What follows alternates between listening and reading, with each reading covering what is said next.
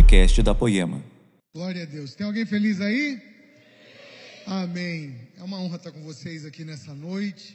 Como o pastor Henrique disse, eu sou ali de São Luís do Maranhão, bela capital maranhense, e está todo mundo convidado para me visitar lá. Vou hospedar vocês na casa da minha sogra. Fica tranquilo, pode ir sem medo, ser feliz. Lá pastoreio junto com a minha família já há 33 anos a Igreja Batista do Angelim, uma grande igreja na capital. E a gente está lá hoje fazendo de tudo um pouco é, o tempo todo. Tem, tem um filme novo, assisti essa semana, chamado Tudo ao mesmo tempo, em todo lugar. É mais ou menos um resumo do trabalho pastoral. Eu quero trazer essa noite uma mensagem no seu coração, baseada na jornada de Jacó em Gênesis capítulo 32, versículo 22. Eu quero ler com você e orar. Gênesis 32, 22. Tema da mensagem nessa noite é Cruzando o Rio. Se você, como eu, gosta de anotar as mensagens. Diz assim a palavra do Senhor. Naquela noite, Jacó levantou-se, tomou suas duas mulheres, suas duas servas, seus onze filhos, para atravessar o lugar de passagem do Jaboque. Depois de havê-los feito atravessar o ribeiro, fez passar também tudo que possuía. E Jacó ficou sozinho. Então veio um homem que se pôs a lutar com ele até o amanhecer.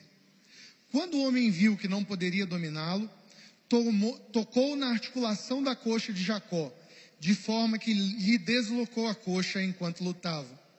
Então o homem disse: Deixe-me ir, pois o dia já desponta. Mas Jacó lhe respondeu: Não te deixarei ir, a não ser que me abençoes.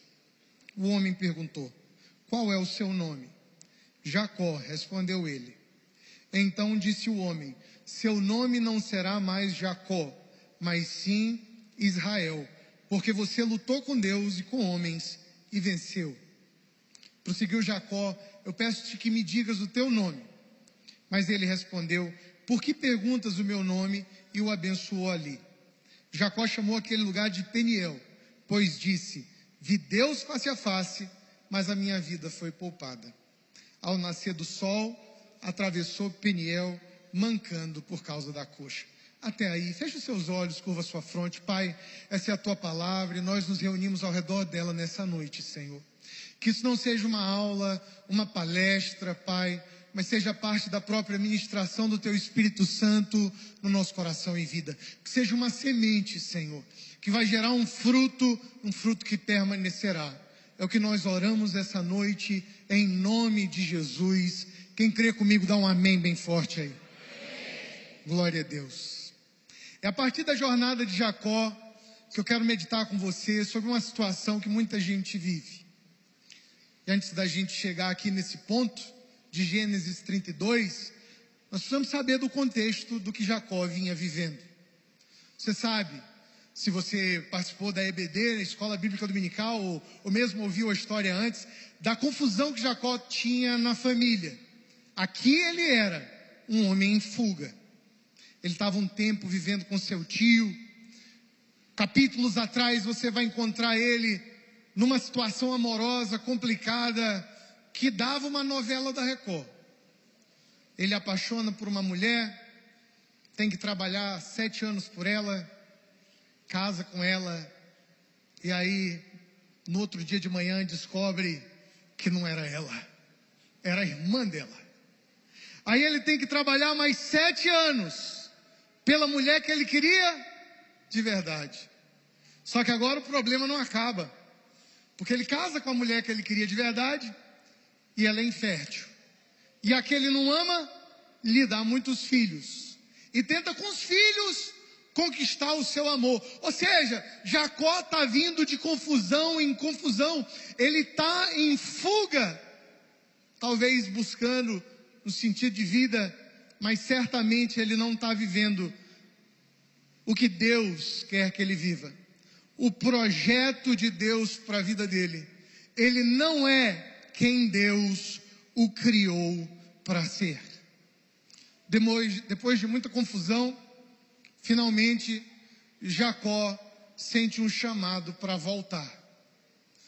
E é difícil voltar. Porque ele tem um BO pesado com o irmão dele. Ele tem um problema de conflito familiar para ser resolvido. Ele tem situações desconfortáveis que precisa enfrentar. E vai enfrentar. Para isso, ele precisa cruzar o rio, o Val do Jaboque. Val é uma palavra que a gente não usa muito, mas é ela, ela quer dizer basicamente lugar de passagem. Numa época sem pontes, você cruzava o rio ali onde dava pé para atravessar os animais, a filharada, as esposas. E o Jaboque, ele é o rio que faz a fronteira de Israel. Um homem em fuga, longe do seu destino, precisa cruzar a fronteira de volta. Um homem catando um monte de coisa que não deveria, vivendo longe do centro da boa, perfeita e agradável vontade de Deus, ele tem que fazer o caminho de volta. Não será fácil, irmão. Muitas vezes, porque é difícil, muita gente prefere viver no caos, na confusão, no caos familiar, espiritual, emocional, e prefere ficar nesse lugar de confusão do que fazer o caminho de volta e enfrentar o conflito que é resolver seus problemas. Voltar para ser a pessoa que Deus o criou para ser. Você já teve um período de caos na sua vida? Você conhece alguém que já viveu um período de fuga de Deus? Quando a gente está vivendo em fuga de Deus, quando a gente não está vivendo aquilo que Deus tem para nós, é muito fácil se envolver com o que não é nosso, é muito fácil buscar o amor e o reconhecimento de pessoas que não tem nada a ver, é muito fácil sair catando o que a gente não deve, ou que não é nosso. E eu gosto de contar histórias, eu tenho uma história que exemplifica muito bem isso, de como que a gente às vezes pega o que não deve quando nossas emoções não estão no lugar certo. E foi um tempo atrás, a gente foi fazer uma viagem para a Índia. Então montamos uma equipe, 20 dias na Índia, pegamos o voo, encontrei parte da equipe aqui em Guarulhos para embarcar para Mumbai e de lá para Nova Delhi, um monte de lugar na Índia. E aí encontrei um amigo querido aqui no aeroporto e ele estava com uma mala pequena. Sabe essa mala carry-on que você leva em cima no avião? Ele só estava com essa malinha. 20 dias. Eu cheguei com a mala média. E olha, eu sou bom de mala. Eu não viajo com muita bagagem. Mas encontrei e disse assim, cara, cadê a sua bagagem? Disse assim, não, vou viajar só com essa aqui, que eu quero viajar leve. Aí eu disse, o nome dele é Trigueiro. Eu disse, Trigueiro, 20 dias de Índia, cara. Essa é toda a tua bagagem? Rodrigo, eu vou viajar leve. Eu estou bem, eu estou preparado, eu vou viajar tranquilo. Excelente. Corta para 10 dias de viagem. A gente estava em Nova Delhi, já cansados, porque olha, a Índia ela te massacra. A comida é muito apimentada, a rua é caótica, é muito barulhento, é muito sujo, tudo é muito difícil, né? E depois de 10 dias a gente estava meio cansado já. Somado a isso, a saudade da família. E eu perdi esse amigo de vista por 15 minutos. 15 minutos eu perdi ele de vista numa loja de departamentos. Quando eu encontrei ele de novo, ele estava com dois volumes debaixo do braço. Pega a visão. Olhei ele com aquilo e disse: O que é isso aí? Ele disse: Cara, comprei os dois capacetes de moto mais lindos do mundo. Ele abriu dois capacetes, marronzinho com visor, parecendo o capacete do Girai, assim, aquele pessoal que anda de scooter. Eu olhei aquela situação, a gente no meio da Índia, eu disse, eu tenho duas perguntas para te fazer. Primeira pergunta, tu tem moto? Ele parou com os caras, não. Não tenho moto. Beleza.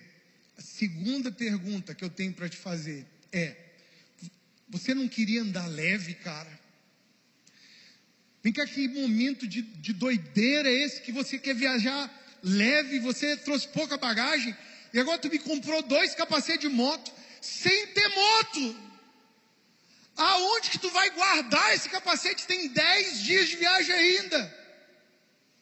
É.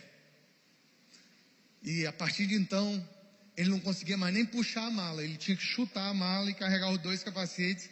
E não dava nem para despachar o capacete na companhia aérea. Ele passou dez dias. Alguém que queria viajar leve, pegou num momento de emoção, num momento de confusão mental, porque nem moto ele tinha, ele me comprou dois capacetes.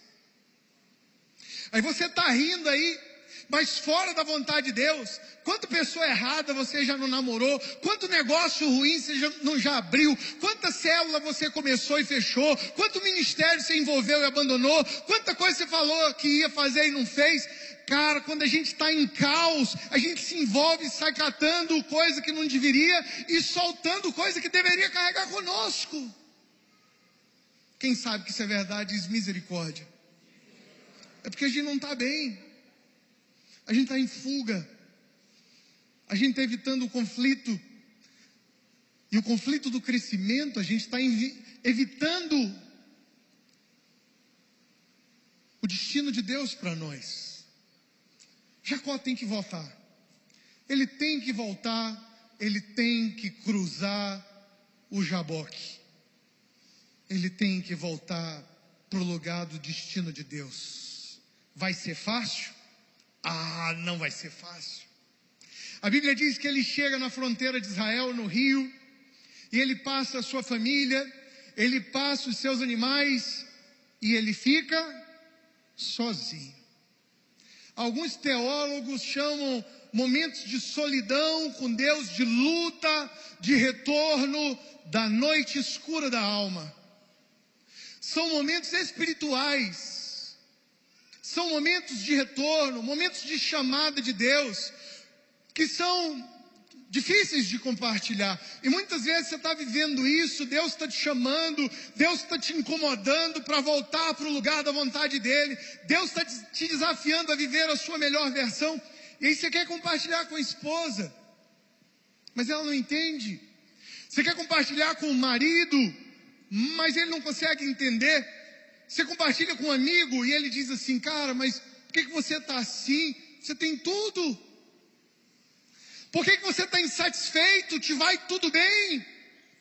Mas é interno. É Deus que está operando em você. É Deus que está dizendo tem muito mais você está no lugar errado, você sabe que deveria estar tá fazendo e não está, você sabe que não é a pessoa ainda que eu te criei para ser, você sabe que eu quero fazer ainda muito mais em você e através de você, e essa é uma luta interior, é uma luta pessoal.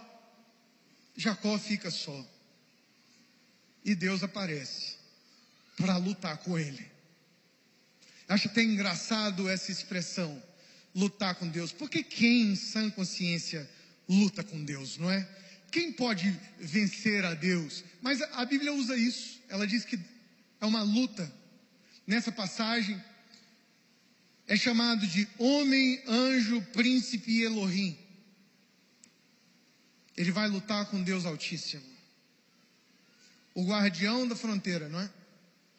Há uma ideia no Velho Testamento, ela aparece também em Daniel, de que existem espíritos ou anjos territoriais, geográficos. Você encontra isso em Daniel na oração, quando o príncipe da Pérsia luta e impede por um tempo da resposta chegar. Aqui é um lugar de fronteira, e na fronteira ele vai ter que lutar com Deus, porque ele chega ali de um jeito, você está entendendo? Mas ele vai cruzar aquela fronteira se perseverar, e já não será mais a mesma pessoa. Deus vai deixar ele entrar, mas antes vai transformar ele. É por isso que muita gente demora a voltar, ou muita gente prefere viver no caos, porque vai ter que enfrentar Deus. E essa é uma luta boa. Eu fui pastor de jovens muitos anos da minha vida e há um problema nessa geração. Não é que não existia antes, mas nessa geração ela está acentuada que é a ideia errada de que tudo que é bom é prazeroso. Tudo que é bom é prazeroso. Isso é uma mentira, porque tem muita coisa boa que é profundamente desconfortável se você acredita nisso e diz amém. Tem coisa boa e que não é prazerosa. Tem coisa boa, mas é desconfortável. E esse é o processo de crescimento, você concorda comigo? Para entrar, para voltar para o destino em Deus, para ser a pessoa que ele nasceu para ser, que Deus o fez para ser, vai ter desconforto, porque vai ter luta. Mas não é uma luta de castigo, é uma luta de crescimento, é uma prova espiritual. Quem aqui tem filho? A gente precisa, às vezes, trazer os nossos filhos para o desconforto, para a luta, para que eles cresçam. Você concorda comigo? Eu tenho duas meninas, uma de 13, vai fazer 13 agora sábado, e uma de 8 anos, que é a Luísa. Apelido dela é cereja do bolo. Porque ela é mais nova. Então, cereja do bolo, eu comprei uma cama para mim bem grande, e aí quando ela olhou, ela disse, oba, cama da família. Isso nada a ver, cama da família não. Tem king size, que é a cama do rei, queen size, que é a cama da rainha, mas não tem family size. Não, mas eu quero dormir com a mamãe. Eu quero dormir com o papai. E ela tem um negócio com a mãe dela, né? Um chamego com a mãe dela. Eu disse, ah, eu vou dormir com a minha mãe. Eu disse, não, a mãe é minha. A tua mãe é minha. Larga minha mulher de mão. Você vai dormir no seu quarto. E aí a mãe às vezes protege. Vocês são terríveis, terríveis. Então, às vezes a gente está cansado mesmo, 11 horas da noite, você quer ficar discutindo com criança? Não, você dorme aí, né? Mas tem uma hora que cansa. E aí eu disse nessa noite para a mãe dela: só olha, acabou, acabou. Luísa vai dormir no quarto dela. E aí foi um escândalo.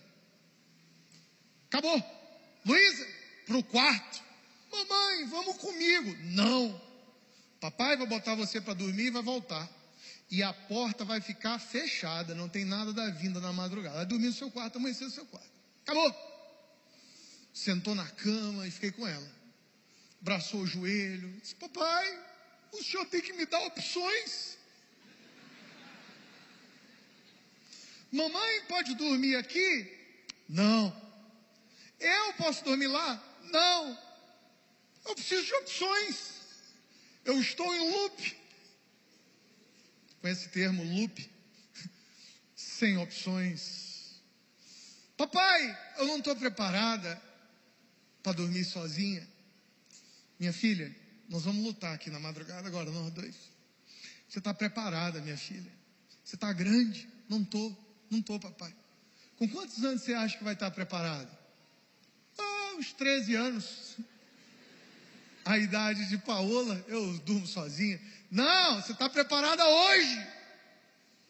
Pai, por que, que você está me castigando? Quem está entendendo diz assim: hum, Pai, por que, que você está me castigando? Filha, você não fez nada de errado. Eu não estou te castigando. Eu estou te abençoando. Eu estou te preparando para que você seja a pessoa que você nasceu para ser. Você está grande.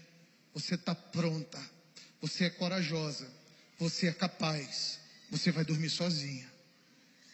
E isso que você está encarando como um castigo do seu pai, na verdade é uma bênção para a autonomia, para a independência, para o crescimento e a maturidade.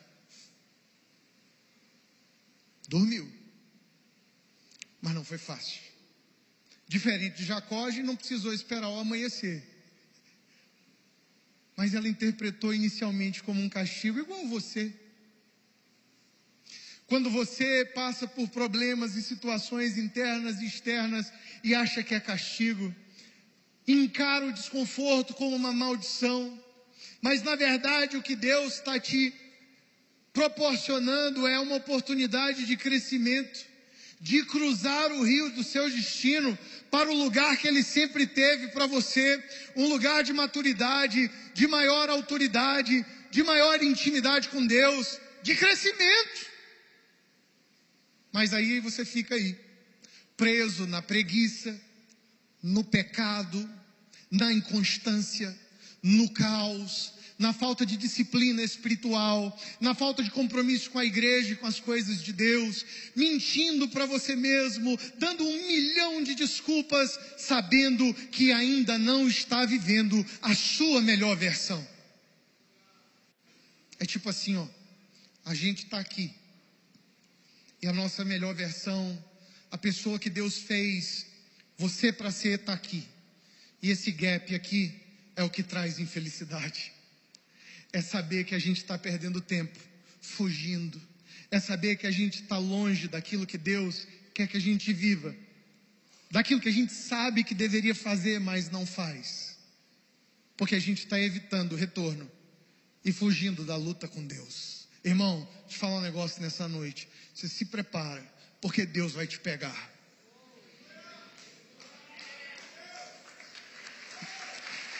Aleluia.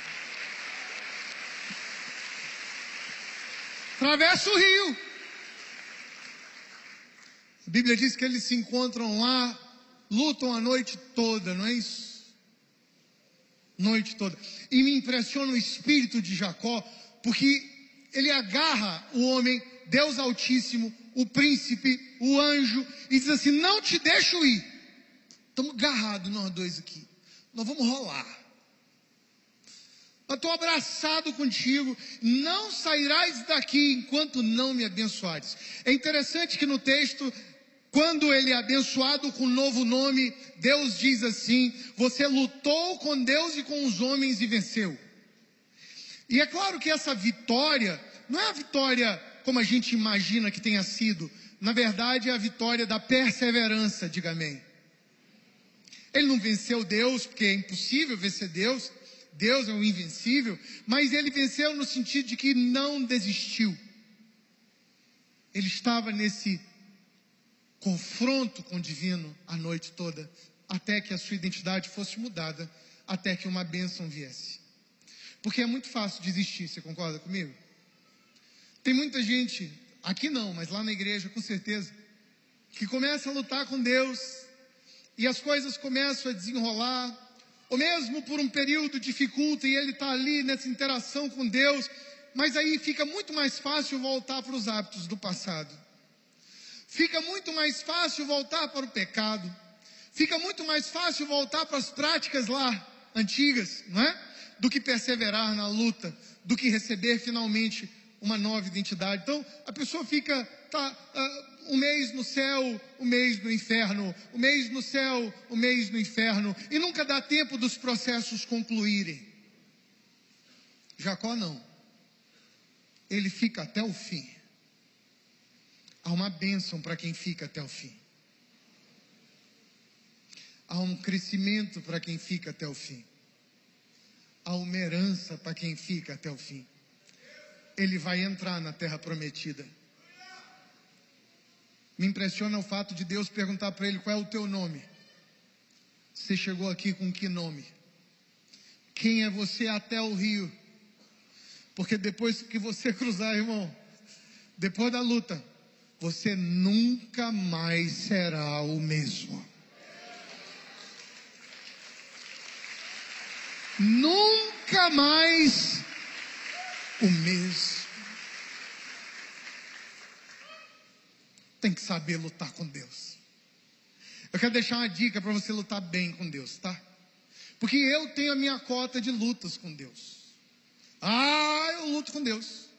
Perturbo Deus. Você sabe que o próprio Jesus nos convidou a perturbá-lo.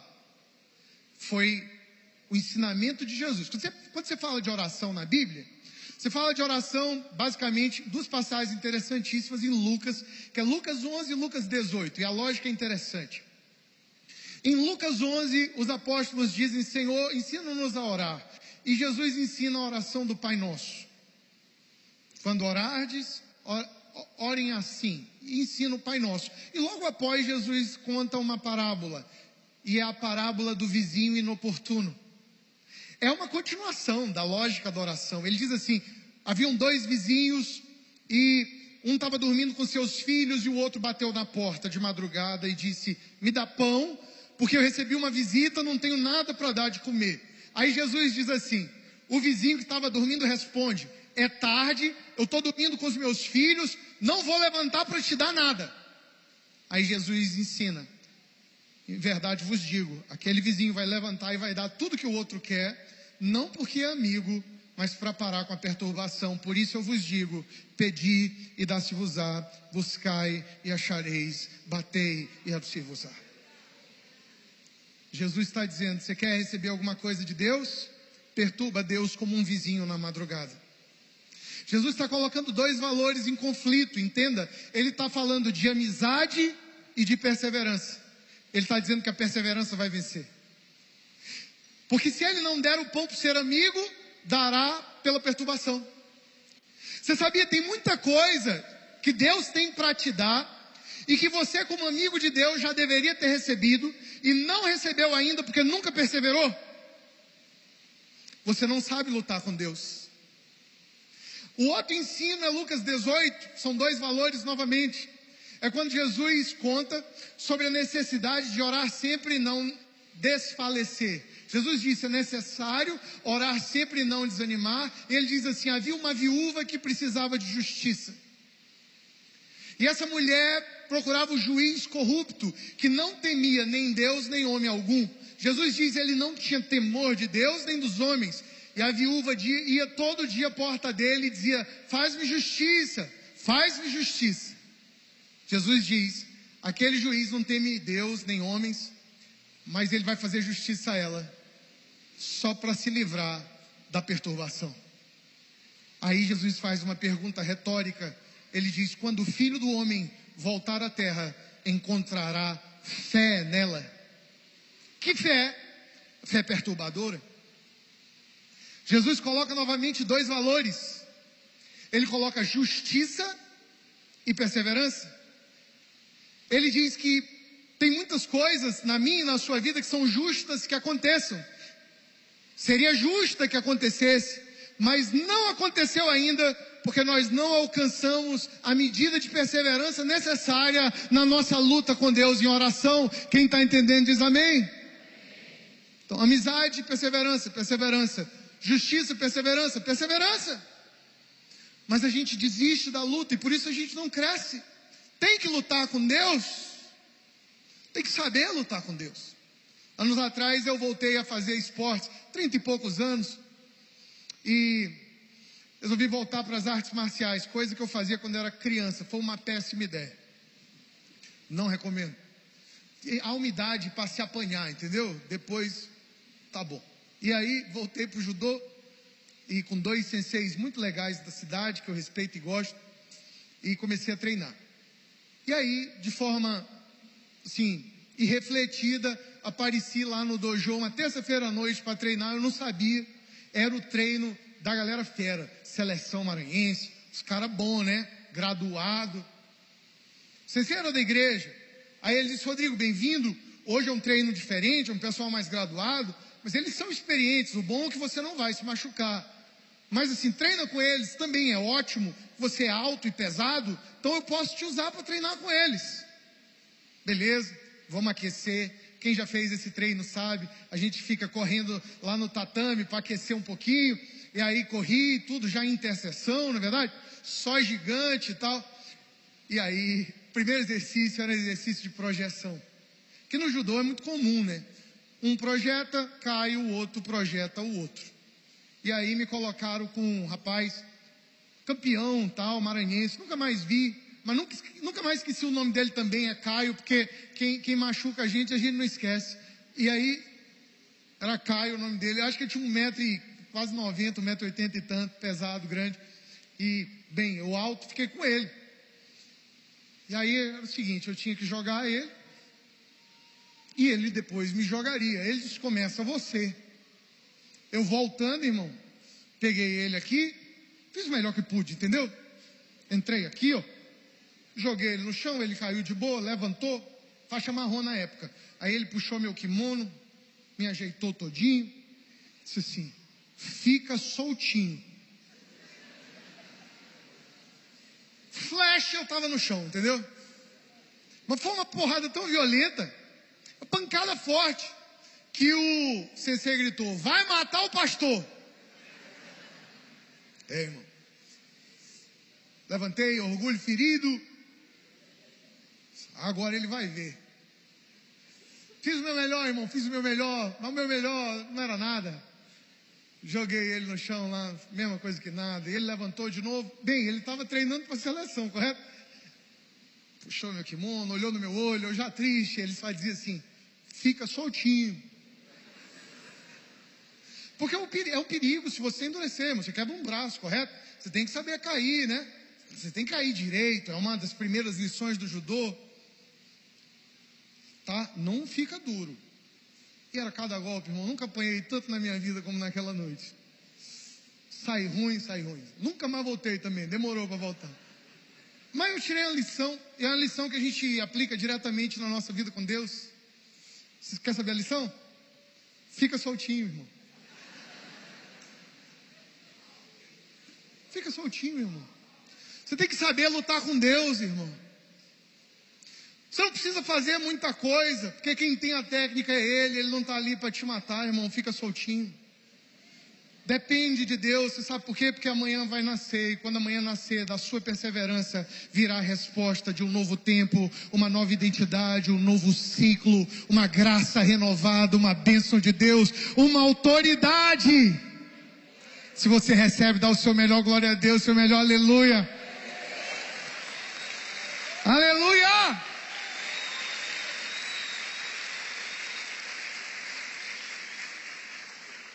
Tem que saber lutar com Deus. Vale tudo, vale até reclamar. Tem uma história interessante, eu fui capelão militar por muitos anos, e é uma história interessante do setor de câncer, de um grande hospital, onde um homem que havia sido evangélico e sofria demais, ele passou uma noite blasfemando contra Deus, reclamando de Deus, sabe, chateado com Deus, em luta com Deus. E aí pela manhã, a visita da capelania diária, e aí o capelão veio passando e ao visitá-lo no seu leito, o, o homem disse, capelão, não precisa nem se importar de vir aqui. Porque eu passei a noite brigando com Deus. A noite reclamando com Deus. Eu acho que já não tem mais jeito para mim. E o capelão disse: Não, eu tenho que ir aí, porque, diferente dos outros, você sabe o que você passou a noite fazendo? Ele disse: Não, você passou a noite orando. Porque orar é falar com Deus.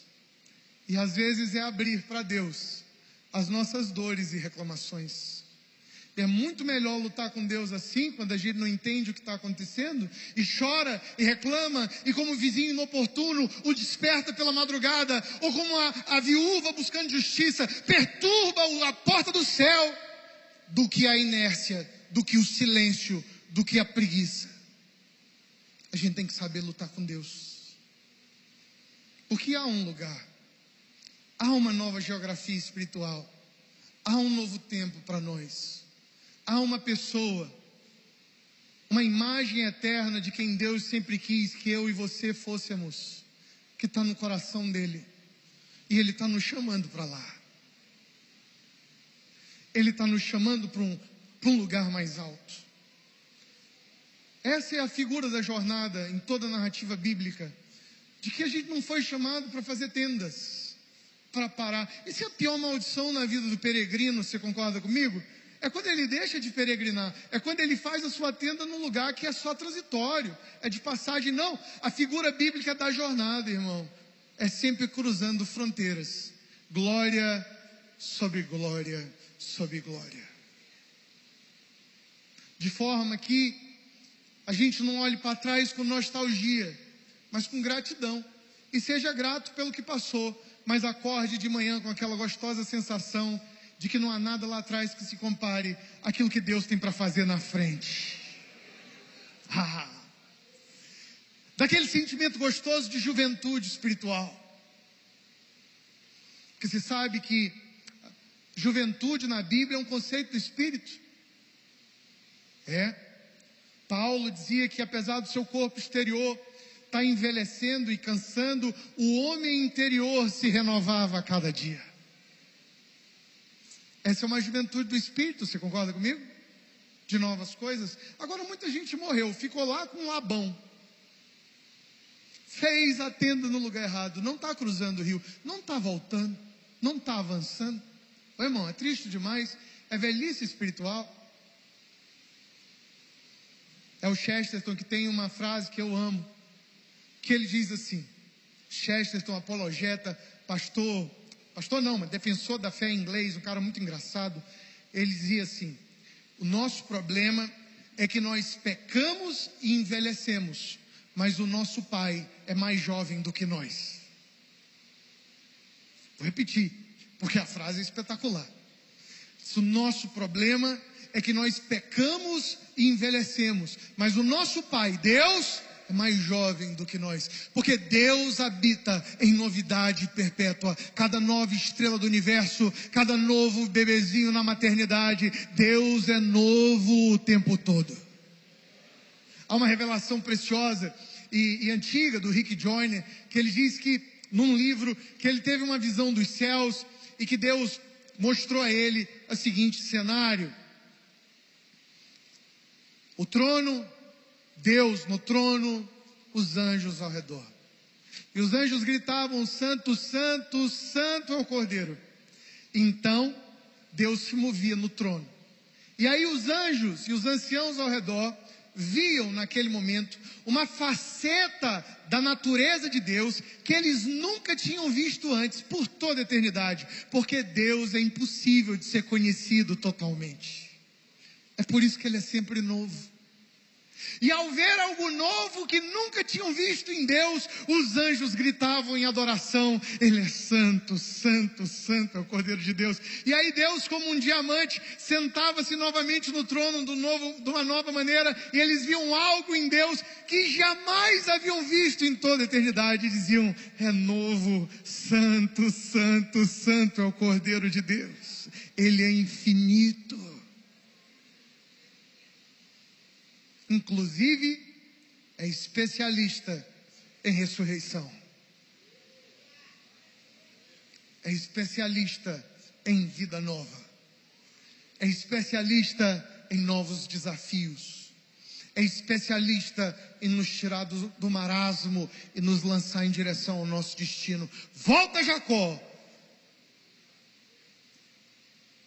Não é confortável, mas é bom. Eu quero ler com você antes de orarmos, porque hoje tem ceia. Efésios capítulo 1, versículo 17. Diz assim a palavra do Senhor: Para que o Deus do nosso Senhor Jesus Cristo, o Pai da glória, vos conceda espírito de sabedoria e de revelação no pleno conhecimento dele iluminando os olhos do vosso coração, para que você saiba qual é a esperança do seu chamado, qual a riqueza da glória da sua herança nos santos, qual a suprema grandeza do seu poder para com nós os que cremos. Olha que interessante. Ele está dizendo: Eu quero que Deus ilumine os olhos do seu coração, para você voltar a ver a esperança do seu chamado. Você foi chamado, irmão, para muito mais do que você possa imaginar. Você foi chamado para muito mais. Ele diz assim: Eu quero que Deus ilumine os olhos do seu coração para que você veja a riqueza da glória do que te espera, da sua herança. Se você cruzar a riqueza da glória da herança. Tem coisa boa vindo por aí. E ele diz assim: e a suprema grandeza do seu poder para com você, se você crê, para com você, os que creem. Mas tem que iluminar o olho do coração. Talvez você chegou aqui essa noite, você está em luta. Talvez ninguém saiba que você está em luta, mas você luta com dúvidas. Ou você está vivendo uma vida que que você sabe, porque ninguém precisa te dizer, que é muito abaixo do que você sabe que Deus tem para você. Talvez você tenha chamado aqui nessa noite, chamado missionário, chamado pastoral, evangelista. Talvez você seja aquela pessoa que onde você chega, você é amado. Você sabe que Deus te levantou e te deu essa graça para falar dele, do amor dele em todo lugar. Mas você simplesmente se acostumou na confusão. Então o pecado te visita e você visita o pecado, e isso te envelhece. E você tem se, se sentindo desafiado. Talvez seja a idade que você vai fazendo, talvez é o momento da família, mas algo te incomoda aqui interior. E às vezes você pode pensar até que é do diabo, é alguma coisa ruim. Eu quero te dizer essa noite, talvez não. Talvez seja Deus na margem do rio, dizendo: Vem, vem, vem, vem, cruza o rio, vem, vamos, vamos, vamos, vamos cruzar o rio, vem comigo. Eu vou ter que te encontrar, eu vou ter que arrancar algumas coisas suas, mas fica tranquilo, porque eu vou te dar algumas minhas. Eu vou ter que tirar o teu nome, mas não se preocupa, eu tenho um novo nome para você. Vem, vem, vem, vem cruzar o rio. É, você vai ter que arrumar é, seus problemas, você vai ter que enfrentar situações desconfortáveis. É, você vai ter que pedir perdão para seu irmão, você vai ter que resolver seus, seus BO, como a gente diz em São Luís, você vai ter que resolver suas pendências. É difícil, mas você vai crescer em caráter. Você vai cortar o cordão umbilical das pessoas das quais você depende emocionalmente. Mas essa independência te fará crescer. Filha, você está pronta. Filha, você é corajosa. Filha, você está pronta para enfrentar mesmo aquilo que você acha que ainda não está pronta. Filha, o momento é esse. É o papai que está dizendo: que você está pronta. Eu não sei qual é a sua situação, mas eu quero te convidar a ficar de pé no seu lugar. Há um desafio no espírito porque tem muita gente aqui que está para cruzar fronteiras espirituais, hein, de crescimento, de maturidade. Talvez seja você. Talvez essa angústia aí que te consome vai resolver quando você enfrentar esse momento de luta com Deus e, e definição. E se você é essa pessoa, eu quero te convidar para vir para o altar, porque o altar é o lugar de entregar, o altar é o lugar de receber. Se você é essa pessoa, não sei porque que você ainda não veio, nós vamos orar por você nessa noite. Vem à frente.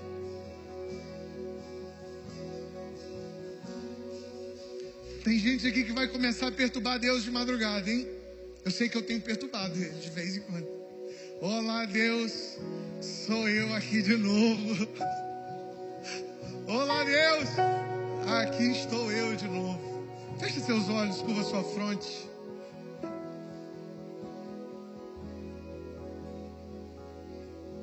Cruza o rio.